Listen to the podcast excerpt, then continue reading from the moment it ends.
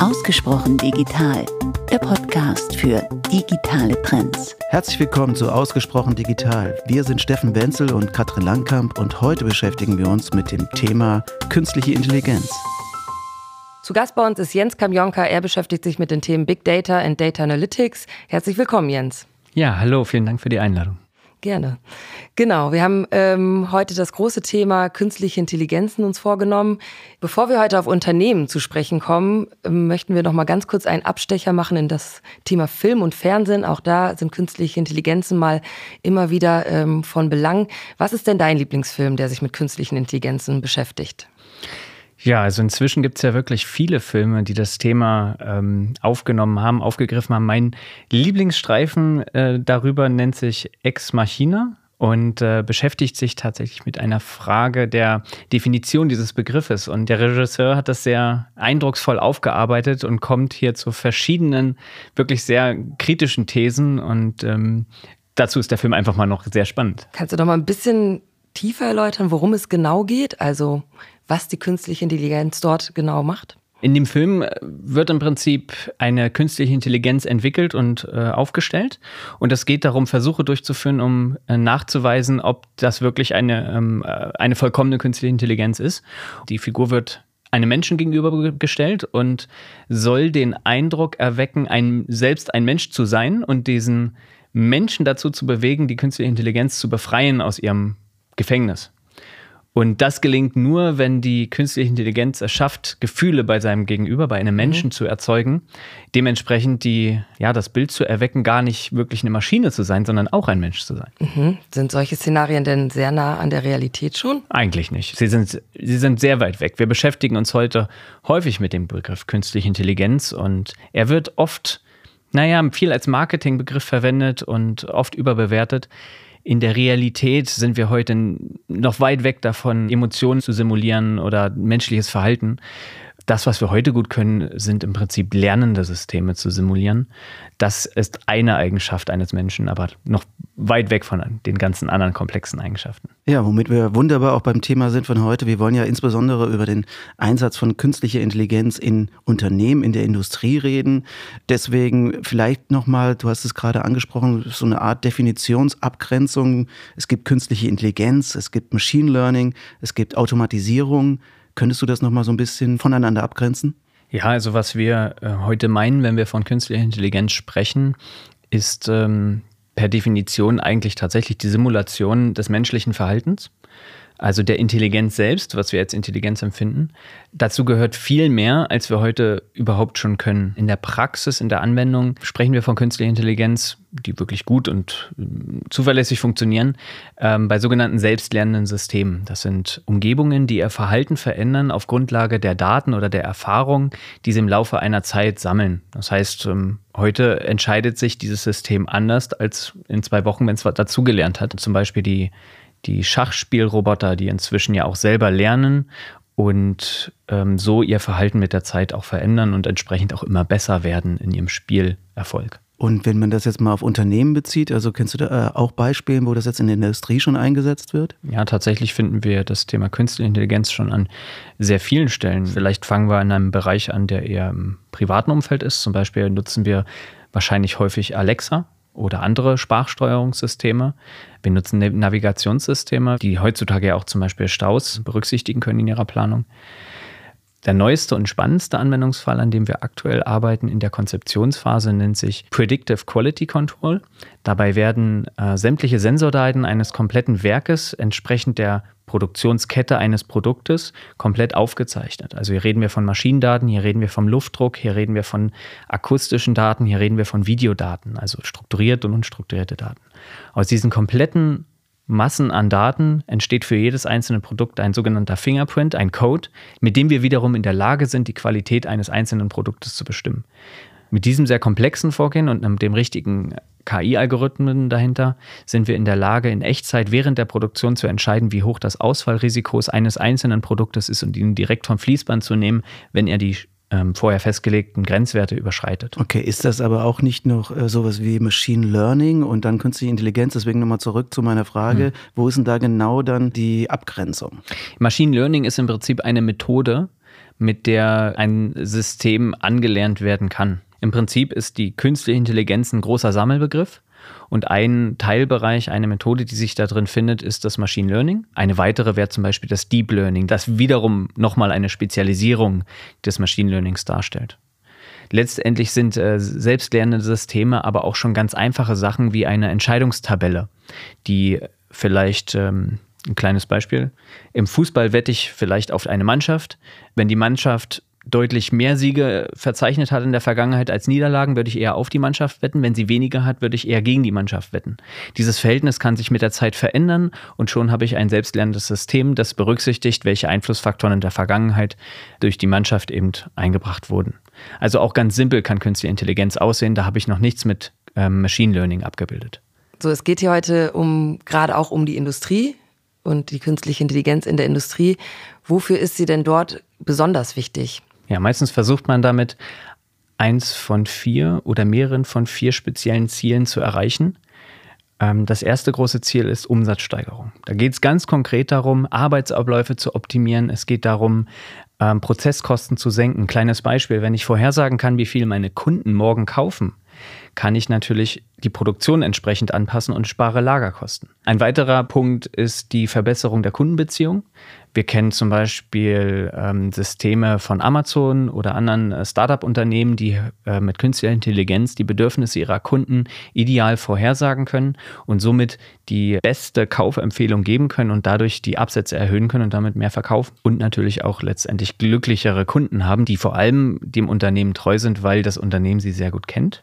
Ein drittes Ziel ist das Gewinnen von Insights in Unternehmen. Das heißt, die Unternehmen sind in der Lage, mit Hilfe von künstlicher Intelligenz ihre bereits vorliegenden endlosen, vielfältigen Daten viel besser auszuwerten und viel besser zu verstehen, wie ihr Unternehmen funktioniert und abläuft. Auch Vorhersagen zu treffen für mögliche Disruptionen im Unternehmen ähm, aus unterschiedlichsten Quellen und letztendlich eben entsprechend bessere Managemententscheidungen treffen zu können. Ja, und ein viertes Ziel ist das Optimieren der Arbeitsabläufe. Da geht es darum, Aufgaben zu identifizieren, die häufig wiederholt werden. Zum Beispiel ein Sachbearbeiter, der Anträge bearbeitet. Und äh, diese haben ein hohes Automatisierungspotenzial. Dadurch kann ich den Arbeitern sogenannte Expertensysteme zur Seite stellen, die schon die Entscheidung vorbereiten und ich letztendlich bloß noch die Entscheidung eines Expertensystems bestätigen muss. Beispiele dafür finden wir zum Beispiel auch in der Medizin, diag automatische Diagnosesysteme, aber auch in Werkstätten, aber auch bei Behörden, Versicherungssachbearbeitern und so weiter. Also du hast es ja auch in deinem Titel Big Data, Big Analytics, da heißt es ja quasi, ich muss diese Daten in irgendeiner Form auch verarbeiten können. Ne? Also das ist dann künstliche Intelligenz und ja. wir wissen, es gibt immer mehr Daten. Ähm, unvorstellbar viele Daten, die ich in Verbindung oder in Beziehung miteinander bringen muss, damit ich etwas daraus lernen kann. Sind wir da auch noch technisch limitiert momentan, dass wir überhaupt auch das alles gar nicht nutzen können? Ja, tatsächlich gibt es künstliche Intelligenz nicht erst seit gestern, sondern auch schon seit 20 Jahren und mehr. Also die Theorie dazu ist schon sehr alt es wurden auch damals schon Experimente durchgeführt. In den 90ern gab es schon selbstfahrende Autos. Nur die waren eben bestückt mit vielen großen Rechnern, die im Kofferraum mitgefahren sind, die häufig ausgefallen sind. Wir sind erst seit wenigen Jahren, vielleicht seit fünf bis zehn Jahren in der Lage, tatsächlich realistische Business Cases der künstlichen Intelligenz abzubilden. Und zwar, weil die Technologie, die Hardware sich so weit entwickelt hat, dass das möglich ist. Diese Entwicklung schreitet natürlich weiter voran und es werden immer mehr Dinge möglich. Stand heute ist noch nicht alles möglich. Das liegt aber vor allem auch momentan an der Limitierung der Bandbreiten der Netzwerke. Ich kann zum Beispiel ein System entwerfen, was Unfälle vorhersieht auf Grundlage der Daten, die meine Sensoren am Auto sammeln. Die Verarbeitung der Daten muss natürlich geteilt werden mit vielen anderen Fahrzeugen, die auch Daten sammeln und das passiert in der Cloud. Technologie ist durchaus in der Lage, die Daten schnell zu verarbeiten und Unfälle in Millisekunden vorherzusehen. Aber die Datenübertragung zur Cloud, die braucht noch viel zu lange. Und das sind momentan Bottlenecks, die als nächstes behoben werden müssen. Wenn ich mir das jetzt so vorstelle, also dass immer mehr Geräte auch vernetzt sind in der Industrie oder auch Autos, wie du sagtest, stelle ich mir vor, dass es dort Unmengen an Daten halt geben wird, die einfach nur gesammelt werden. Ist das nicht auch ein Thema? Speicherung von Daten und die Kapazitäten? Und Datenschutz. Und Datenschutz. Also die Speicherung von Daten spielt hier eine sehr große Rolle. Letztendlich ist das ungefilterte Sammeln und Speichern von Daten erst so richtig effizient möglich geworden mit Entwicklung, mit Entstehung von äh, der Big Data Technologie, die in der Lage ist, eben auch große Mengen von Daten zu speichern und effizient zu verarbeiten. Früher haben wir schon vor der Speicherung der Daten ausgefiltert und entsprechend des Anwendungszwecks der Daten die Daten abgespeichert. Das heißt, wir haben erstmal viele, viele Daten gelöscht, 80, 90 Prozent der Daten gelöscht und nur den Teil abgespeichert, den wir brauchen. Wenn zwei, drei Jahre später ein neuer Anwendungsfall eingerichtet werden sollte, musste die Datenerhebung angepasst werden, weil die Daten bisher gar nicht gespeichert wurden, die dafür gebraucht wurden. Heute sind wir in der Lage, erstmal alles zu speichern und später zu entscheiden, wie wir diese Daten verarbeiten. Und das ermöglicht natürlich auch erstmal Daten zu sammeln und dann zu gucken, wie ist dann der eigentliche Wert in den Daten. Was uns natürlich auch alle nicht wirklich überrascht hat, ist, dass die Sensoren und die Daten, die entstehen, exponentiell ansteigen. Also nicht nur die Speicherkapazität wird immer größer, sondern auch die Menge an Daten. Wenn ich überlege, dass ähm, Fahrzeuge der Künstliche, mit künstlicher Intelligenz heutzutage 15 bis 20 Terabyte pro Tag erzeugen und wir davon Tausende auf den Straßen zukünftig haben werden, kann man sich vorstellen, was für Kapazitäten, Speicherkapazitäten, aber auch Übertragungskapazitäten erforderlich werden. Ich hatte es eben nochmal versucht, an dem Thema Datenschutz natürlich auch nochmal ein bisschen einzuführen. Äh, worauf ich aber hinaus möchte, ist, äh, wir haben ja einen Datenschutz oder die EU hat jetzt auch eine neue DSGVO rausgebracht ähm, und wir haben einen sehr starken Datenschutz, äh, wie ich finde.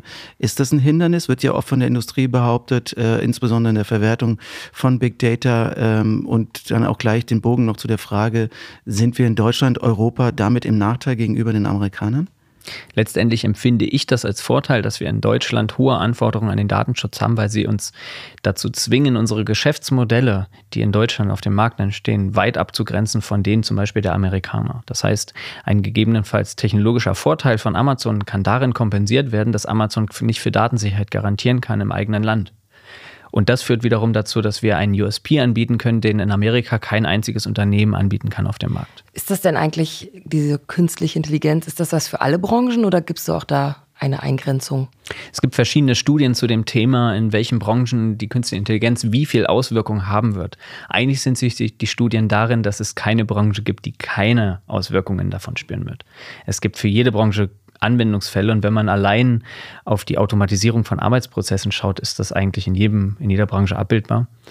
Auch sowas wie ähm, Assistenzsysteme, das heißt Alexa ist ja ein Beispiel für ein Assistenzsystem. Sowas könnten wir uns zukünftig auch für Vertriebler, für Manager, für ja, den Ersatz für Assistenten selbst ähm, in der Teamassistenz etc. vorstellen. Und wie siehst du die Zahlen, die jetzt so äh, quasi prophetisch äh, im Raum stehen, wie viele Arbeitsplätze dann dort auch verloren gehen und die durch künstliche Intelligenzen äh, ersetzt werden? Ist das etwas, was der Diskussion eher schadet oder muss man sich mit dem jetzt auseinandersetzen? Ich glaube, als Technologieunternehmen sind wir verantwortlich, mit der Technologie verantwortungsvoll umzugehen aber auch diese voranzutreiben ähm, und sie Schritt für Schritt auch in die Gesellschaft einzuführen. Ich glaube aber auch, dass ähm, sowohl die Gesellschaft selbst als auch vor allem die ähm, Politik die Verantwortung trägt, entsprechende gesellschaftliche Anpassungen auch voranzutreiben. Wir müssen uns jedoch damit auseinandersetzen, was äh, für Auswirkungen hat das auf unsere Gesellschaft. Zum Beispiel,